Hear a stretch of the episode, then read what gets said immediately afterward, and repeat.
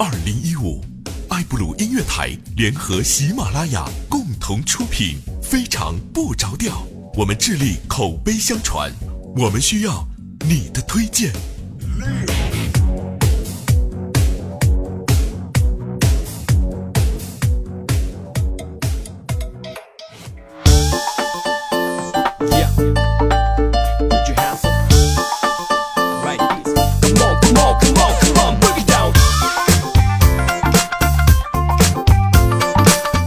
啊哈！欢迎各位收听一个特别正直的声音，一个特别正直的主播调调，为您带来非常正直的节目，非常不着调。本节目爱布鲁音乐台、喜马拉雅联合播报。嗯，我们先回顾一下上期节目的留言哈，感谢各位朋友们上期节目跟我们共同互动。有位叫 Honey Black Tea 的朋友，他说说我是九零后，最多的最多，所以最多的那个互动话题是什么来着？啊，对，电视剧主题曲是吧？他说他是看的最多是这个，你挑着担，调调牵着马，西游记哈。木渣渣说二楼是帅哥，他是一楼的抢先者。一位名字不太认识，叫啊，我试着拼一下啊呀口五四，他他说说互动话题啊，我觉得《射雕英雄传》铁血丹心，由于不会唱就略过了啊。嗯，尾号零二零六说就留个言，没啥话说，给调调个面子哈。然后截至在我们的。这个录节目之前的前两个留言啊，最最后两条留言是一个是初步眷恋，他说我是你的新粉丝，非常喜欢你纯正的东北口音。这几天没有更新的时候，我就听你之前发布的作品，感觉你很不容易啊，钦佩，我会一直支持你的。嗯，还有一个留言是我有一颗相死的心。他说：“调调能不能在那个什么别的平台同步更新呢？啊，这个目前来说悬了啊！大家听我们节目的方式呢，基本上是通过三个途径，一个呢就是在喜马拉雅 APP 啊，也就是喜马拉雅的这个应用上，也可以在我们的网站上；第二个呢就是在我们的微信公众平台上哈，啊，调调全拼加二八六幺三，然后呢给回复 GM 就节目的开头缩写哈。”后来还有一个方式，我们发现呢，就是在苹果的 Podcast 上也可以找到非常不着调哈。由于排名比较靠后，我希望大家能够经常去听。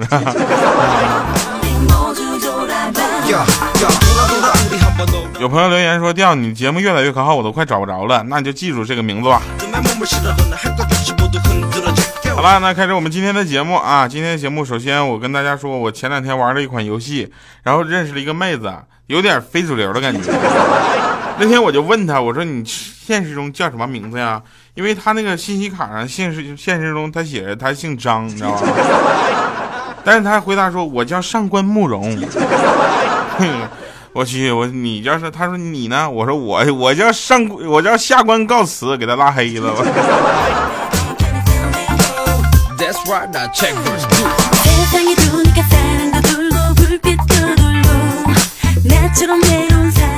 哎呦，这两天我去贴手机膜啊，然后我就问一个人，手机膜，这你给我贴个膜多少钱呢？他说你这手机怎么也得十块钱。我说能便宜点不？他说其实就是膜十块，贴膜免费。我听完这话之后，我从兜里拿出一张膜，我说你给我贴上呗。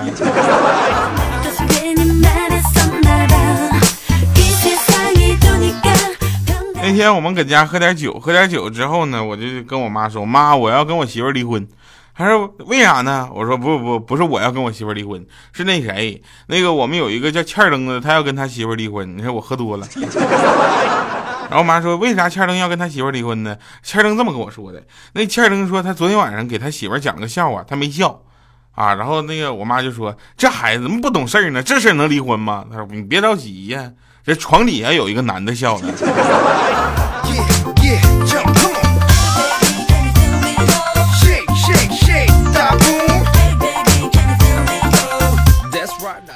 切尔登啊，它是在呃存在当中的嘛，然后 大家也知道切尔登特别可爱哈，然后如果想给我们提供文稿的朋友，也可以随时关注我们的微博和微信公众平台啊，提供方式我们会随时的发布哈，并且我们有一个投稿群已经快满了，投稿群群号又让我忘了，翻一下我的微博吧。同时还有一个好玩的事儿告诉大家，本期节目文稿呢由我们的投稿群里边一位叫可爱土匪啊，可可爱匪徒爱土匪，啊，他提供。昨天啊，他说昨天昨天升职啊，升职三个损友吵着他请客啊，那就去吧，吃饭唱歌，一共花了他两千多块钱。早上他一醒啊，不对呀，这家升职之后工资才比以前多两百多块钱，这一晚上就白升了一年呐，交友不慎呐。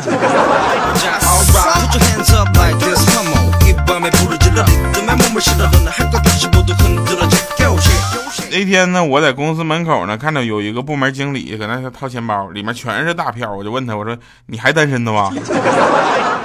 结果他说你怎么知道呢？结果我一掏兜，看里面零星几张一块的。我说你看着没？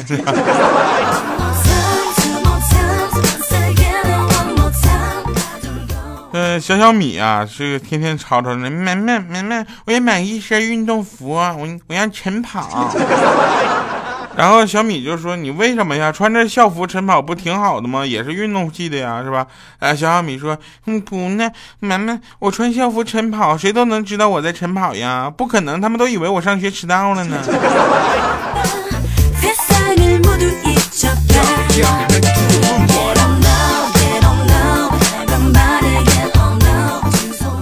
我有一个朋友啊，有一个朋友他姓敖，然后单名一个武字儿，耳朵不好使了吧？每次我叫他，都感觉自己特别奇怪，像一只什么发情的动物一样，嗷呜。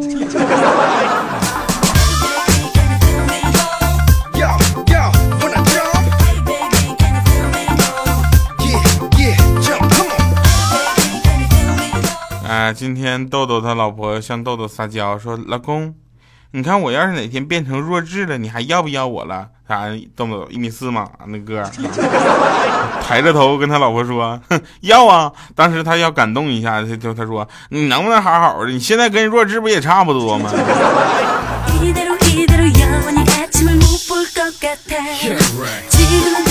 我特别希望什么呢？我特别希望把这样的所有的事儿都变成真的，你们就当真的听啊。然后昨天我们跟那个跟波儿姐啊，就是咱们糗事播报的礼拜六的主播，然后我们聊了一下，我们一致的认为可以下在下下个礼拜的时候，我们先拿小黑开刀，啊，把他先捧红了，但是红的是那种红啊，就是大家一提他就想笑。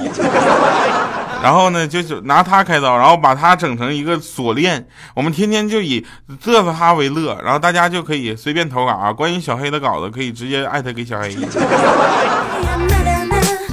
啊，当然了，这个如果大家想要关于呃投稿的相关问题的话，也可以到 Y Y 二八六幺三找小米哈咨询一下，直接就去米姐调调让我来的。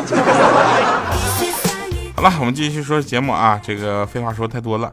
今天呢，我就听一个朋友讲，说有一个公交车上啊，热心的小伙子呢，发扬好精神，就是见着有个老大爷啊上车，就急忙让座，说老爷爷，老爷爷您请坐。结果大爷一急，赶赶赶紧感谢嘛，谢谢你啊，小伙子。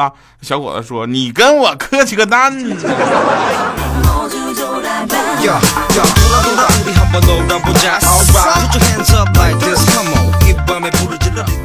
我有一个姐姐啊，比我大个四五岁，然后呢，在银行啊，在银行柜员，就是做那个呃，就是工作 啊，啊，他是业务员嘛，然后在那块就就柜员啊，就在那块办办业务的。后来有一天，我就陪他去另一家银行办理业务，他往柜台那边一站。结果和里面的柜员同异口同声的说：“你好，请问您需要办理什么业务？”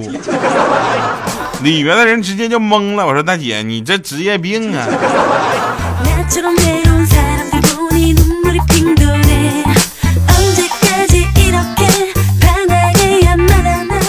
后来我也不知道昨天晚上我吃错什么了，我一晚上整晚都在放屁。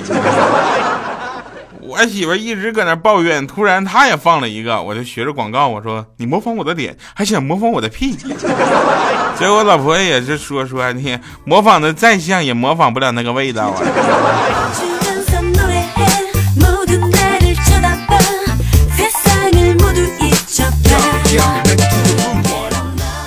啊，有一天啊，那个正在读小学三年级的小小米呢，拿回成绩单，竟然有好几门功课全都。不合格，当时小小米特别委屈，说：“妈妈，看来是我太笨呢。”啊，当时小米摇摇头说：“怎么可能呢？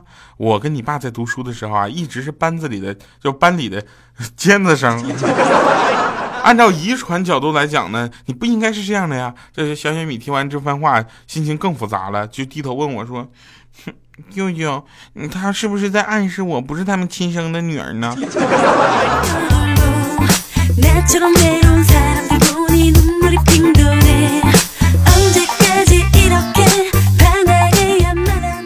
不过也有一些别的事儿啊，就是真事儿啊。说那个有一回，有一回，那个小米跟她老公两个人，真的为了一些特别小的事儿啊，特别小的事儿在那争执吵架，吵的言语比较激烈。小小米在旁边听了半天之后，来了一句。哎呀，我终于明白语文成绩好和坏的区别了。妈妈批评爸爸，都那叫一个滔滔不绝呀，十分钟之内都没有重复的言语。那爸爸说妈妈，那反反复复就那么几个字儿。哎。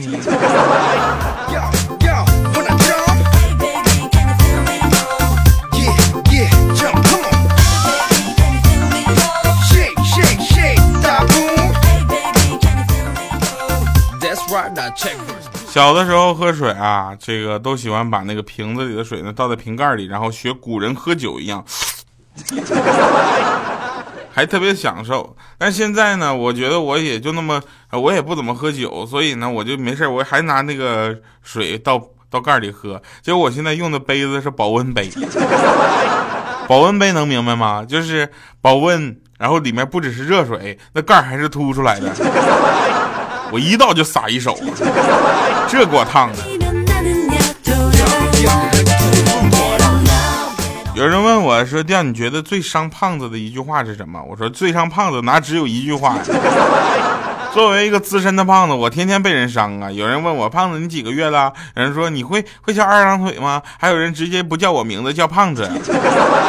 瞎呀？你不知道我是谁呀？还有人问说：“你的袜子是给别人给你穿的吗？”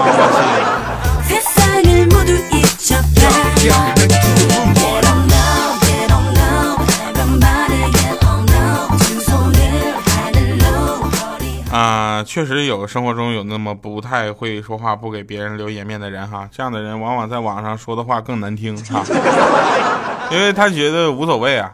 然后还有的人呢，在现实中生活啊，说话还是比较客气的，在网上说话就比较难听了。比如说，大家就什么，就难听到什么程度呢？都说什么？哎呀，调调调调，我不爱你，我就不给你留言，太气愤了。有本事你这样留一百年。好了哈，那玩笑啊，还是特别感谢大家各种留言呐，不管是夸我的还是骂我的啊。骂我的我偷偷都不不看。夸我的一般都会留到下一集留言簿里。这样吧，我们这一期的互动话题就是谁能夸我夸出特别有新意来。我们说说女孩子吧，女孩子最喜欢什么样的男朋友呢？女孩子喜欢的男朋友是这样的啊：一搂着她的腰，二和她正直的谈话，不是真正的谈话。三和他分享秘密，四和他拥抱，五带他去你去的地方，六让他坐在你的膝盖上，七在意料不到的时候亲他，八从抱后面抱着他的腰，九和他说话的时候握住他的手，十不要对他说谎，十一不要脚踏两只船，十二当他哭泣的时候安慰他，为他拭去眼中的泪水，十三会播非常不着调。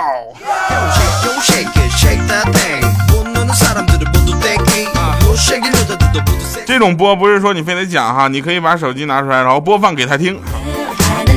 这里是您一直给你带来快乐的节目，非常不着调啊！后面呢，我们还要多说两句啊，尤其最近的热门时事比较多嘛，天天看热门微博，有很多啊事情，然后这些热门微博的相关事情就会刷满你的朋友圈，是吧？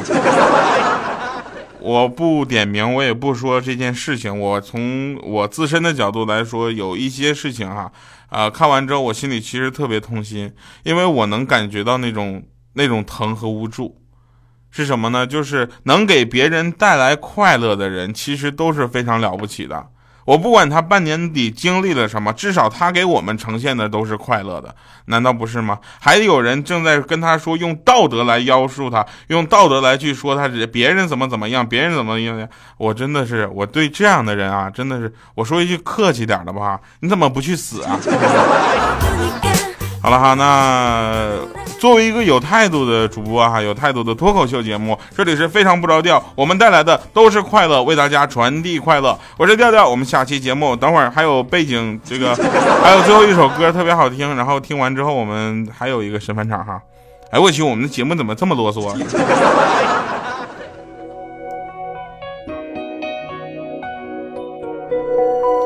每个人都有选择自己幸福的权利，不管他经历了什么，选择了什么，我们都应该尊尊重他的选择。我想，一个选择对他来说，可能放弃了更多，可能放弃了十几年，所以，这个选择当他做出的时候，他比我们任何一个人都痛心。好了，听上这么一首歌吧，叫做《爱上你》。对你的喜欢是一天一天。对你的思念是一遍一遍。那一天你对我微笑的眼，其实心里想想会很甜，很温暖，很平静，很舒服的感觉。为什么？为什么总会不知不觉把你回味？因为我爱上你的纯真，爱上你的温存，爱上了你忧郁的眼神。知道你会怕冷，知道我会心疼，好想被你拥在怀里疼。因为我爱上你的纯真，爱上你的温存。爱上了你忧郁的眼神，知道你会怕冷，知道我会心疼，赶快打开你心里的那一扇门。不知道是不是每一个学医的孩子都有这样的苦恼？说上课的时候听老师讲的得了什么，讲了什么病哈，下课之后就觉得自己得了什么病啊，天天对号入座，所以学医的孩子也是真的好可怜哈，好辛苦。好了，感谢今天朋友们的收听，本期节目由我们的投稿群来自可爱土匪的啊部分投稿哈，还有调调为您编辑播报，感谢收听，我们下期节目再见，拜拜各位。为什么总会不知不觉把你会怀？因为我爱上你的纯真，爱上你的温存，爱上了你忧郁的眼神。知道你会怕冷，知道我会心疼，好想被你拥在怀里疼。因为我爱上你的纯真，爱上你的温存。爱上了你